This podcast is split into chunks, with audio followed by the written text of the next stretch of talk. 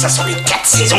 Ça sent la terre, la terre, la terre, la terre. Cette saison, Solène Rigoulet. Bonjour, bonjour à tous. Le fruit du jour est sucré, gourmand et bon pour la santé. En France, c'est dans le Var qu'elle est le plus récoltée. On parle de la figue. Elle est arrivée en France grâce à Louis XIV qui avait fait planter plus de 700 figuiers dans son potager à Versailles. Il en raffolait. Depuis, la culture s'est organisée dans le sud de la France. Et pour nous en dire plus aujourd'hui, on retrouve Clotilde Jacoulot. Elle est avec nous sur Lyon Première. Elle est meilleure ouvrier de France primeur en 2011.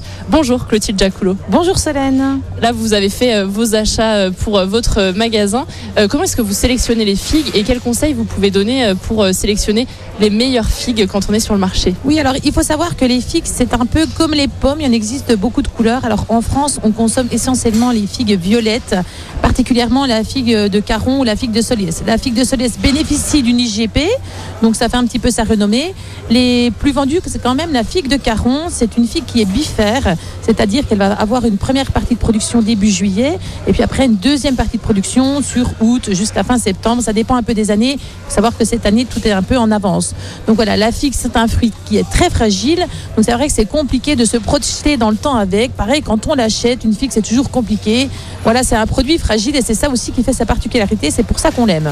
Alors justement, vous parlez de, toutes les euh, variétés. Quand on en voit des vertes, ça veut dire qu'elles sont quand même bonnes à la consommation. Oui, alors particulièrement en Italie, on mange beaucoup de figues vertes. C'est des figues qui ont une peau encore plus fine, qui sont encore plus fragiles. Et je dirais que hum, la culture italienne est un peu plus tournée vers des fruits qui sont un petit peu moins jolis. Ces grosses figues vertes, elles sont vraiment succulentes. Vous les coupez en deux, on a l'impression qu'il y a du miel.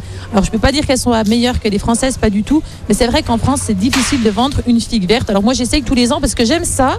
Donc j'en achète quelques colis. En général, ça finit dans ma cuisine. Donc euh, voilà, c'est vrai qu'en général, les Français aiment la figue violette. Vous avez parlé de la peau. Ça se mange ou ça se mange pas la peau d'une figue? Alors oui, la, peau de la figue se mange. On enlève effectivement le, le haut vers le pédoncule qui est un petit peu plus dur.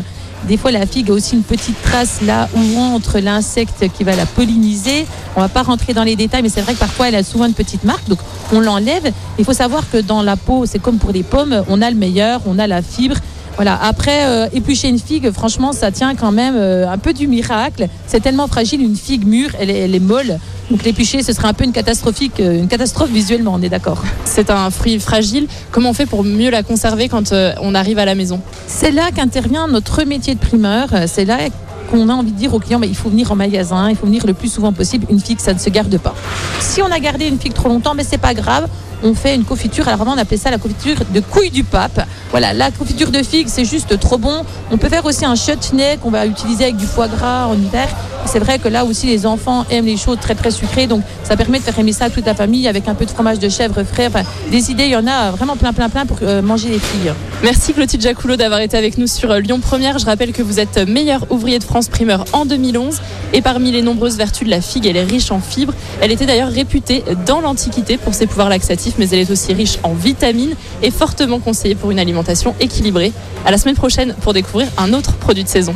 Cette saison, avec le marché de gros Lyon-Corba, expert en saveur, expert en fraîcheur. À retrouver en podcast sur l'appli Lyon Première et sur lyonpremière.fr. Écoutez votre radio Lyon Première en direct sur l'application Lyon Première, lyonpremière.fr et bien sûr à Lyon sur 90.2 FM et en DAB+. Lyon Première